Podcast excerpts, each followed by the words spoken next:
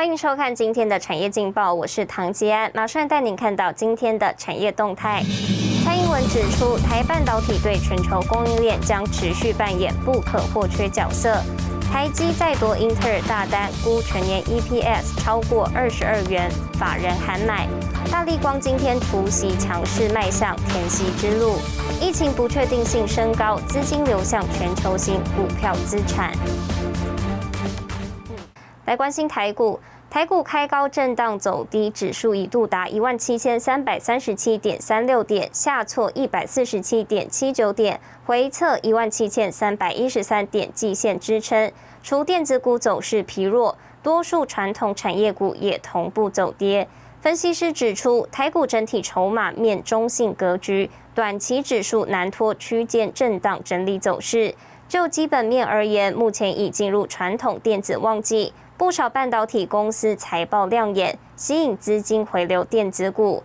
留意叠升有题材面的电子族群，提供给您参考。接下来，请看今天的财经一百秒。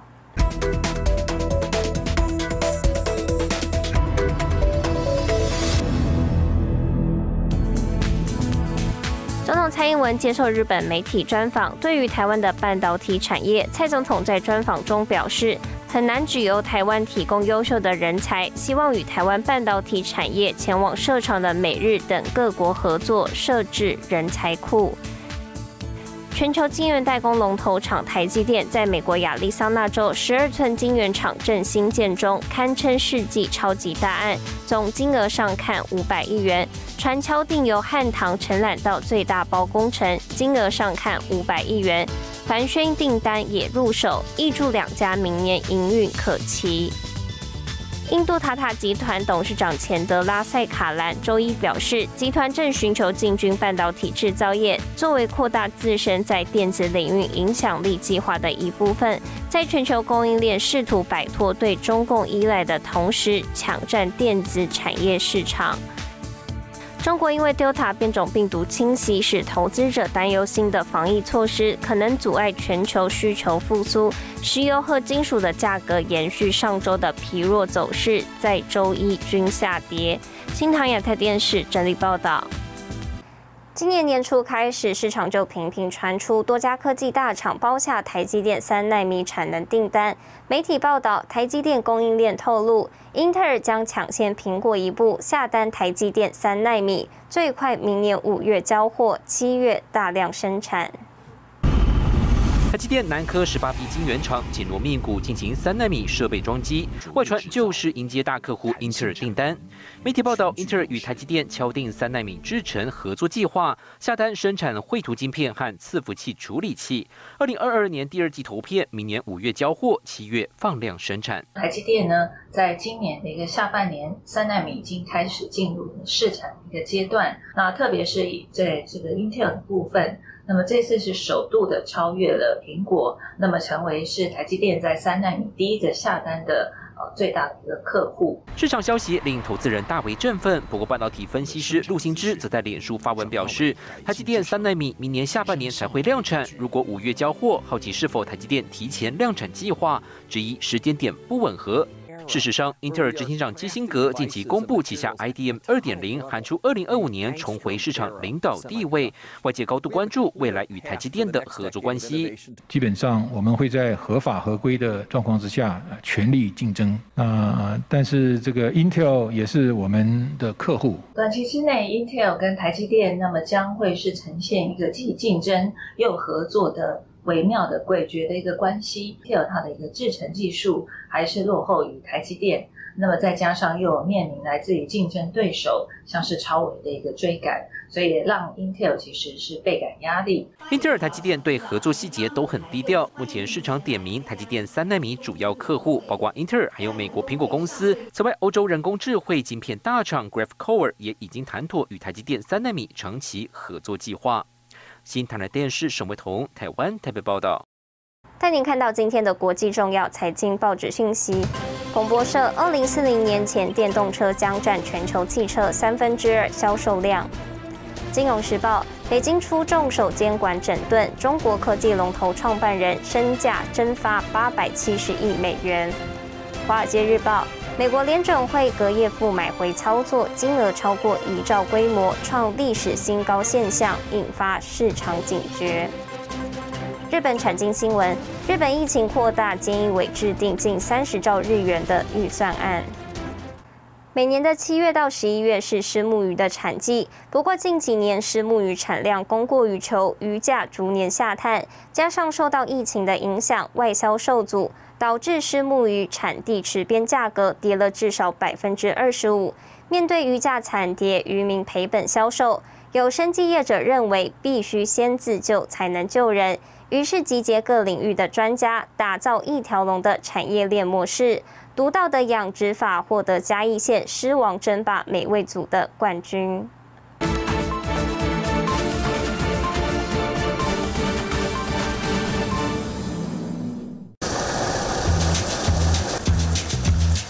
渔民忙着捕捉虱目鱼，这是每年七到十一月台湾鱼塘常见的景象。虱目鱼也是南台湾的家鱼，全台以台南市养殖面积最大，约四千九百八十公顷，产量约两万四千吨。其中北门区的池边鱼塘属于高密度养殖，每一公顷约饲养了八千条虱目鱼。今年呢，我用高密度养殖，我养到。一万两千尾。为了经济效益，我用饲料，我用饲养管理来控制。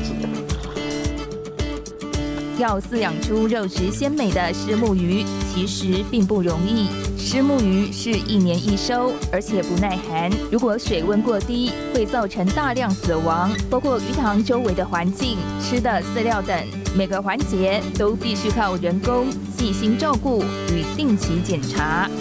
当这个环境不好的时候，它就会大量生长。那这个藻让鱼吃进去以后呢，它在体内，它就会释放出这个藻的特殊的味道。那这个就是土味来源的最大的一个呃问题。我们是全天候的养殖人员在那边，所以造成了我们这这波鱼海是去年第一次参加，跟海水是一比的话，我们叫做狮王争霸，第一名是美味奖。我们是用心。在养殖业务。台湾虱目鱼年产量五万吨，产值高达四十一亿元，内销占八成。不过近年来，邻近国家菲律宾、印尼也大量养殖，导致虱目鱼产量供过于求，鱼价逐年下探。目前台湾在渔产养殖这块哈，呃，有点弱化啊。那当然就是因为过去的条件，还有一些外在的因素。那我们能不能在这这个呃用这种新的生物科技的方法，让我们现在的这个饲养条件变好？去年到现在的价格已经降了二十五帕以上，今年的鱼价这么坏，我们要自救，哎。所以说，诶，全力投入在这一块。面对鱼价惨跌，渔民赔本销售，生技公司董事长林敏吉认为，要先自救才能救人。于是，将原本在畜禽业的深厚基础与专业人才，跨领域投入水产养殖业。饲料配方，然后来养这个石母鱼。另外，我们也用这个益生菌去啊，改善我们的饲养环境的水质。跟我们的相关的上下游产业哈。